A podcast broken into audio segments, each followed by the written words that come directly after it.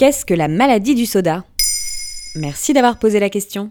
En juillet 2019, le Parisien révélait une étude de l'INSERM. Selon les chercheurs, boire une canette de soda par jour est déjà un danger pour la santé. L'une des menaces concerne directement le foie, on l'appelle la maladie du soda. Certains parlent d'une épidémie mondiale. On entend aussi parler de maladie du foie gras, mais son nom officiel est NASH pour stéatose hépatique non alcoolique.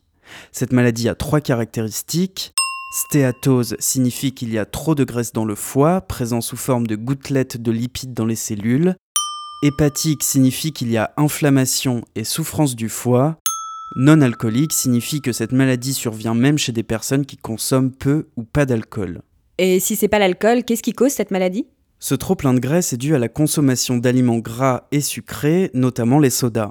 Par conséquent, cette maladie touche toutes les populations, et notamment les enfants, comme l'explique le professeur Étienne Socal. Une des populations qui, est euh, problématique et qui va certainement être euh, à l'avenir responsable de l'explosion des, des, patients qui ont une atteinte sévère du foie liée à la nage, ce sont les enfants. Pourquoi? Parce que les habitudes alimentaires euh, ont été considérablement modifiées ces dernières décennies avec l'introduction de quantités de sucre importantes dans notre alimentation. La maladie du soda provoque la destruction des cellules du foie.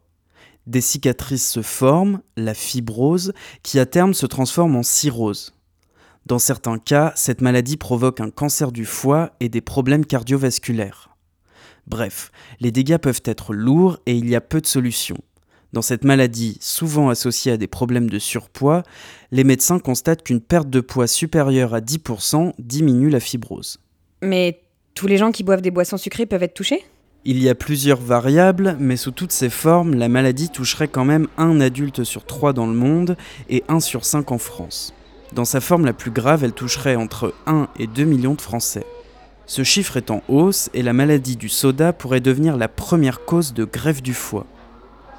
Certains chercheurs, comme ceux de l'université Howard à Washington, craignent que la NASH devienne la prochaine épidémie mondiale. Alors, les vendeurs de soda craignent pour leurs affaires et déploient des stratégies. Le canard enchaîné révélait en août 2018 qu'en tapant NASH, le nom officiel de la maladie, sur Google, l'internaute tombait sur le site du syndicat des sodas, on pouvait y lire que cette maladie avait été appelée maladie du soda par abus de langage, mais qu'elle n'était pas directement liée à la consommation de soda. Ça va Lorraine? T'étouffes pas, hein Tiens, prends une gorgée dans ma canette. Voilà ce qu'est la maladie du soda. Maintenant, vous savez. En moins de 3 minutes, nous répondons à votre question. Que voulez-vous savoir? Posez vos questions en commentaire sur toutes les plateformes audio et sur le compte Twitter de Maintenant vous savez.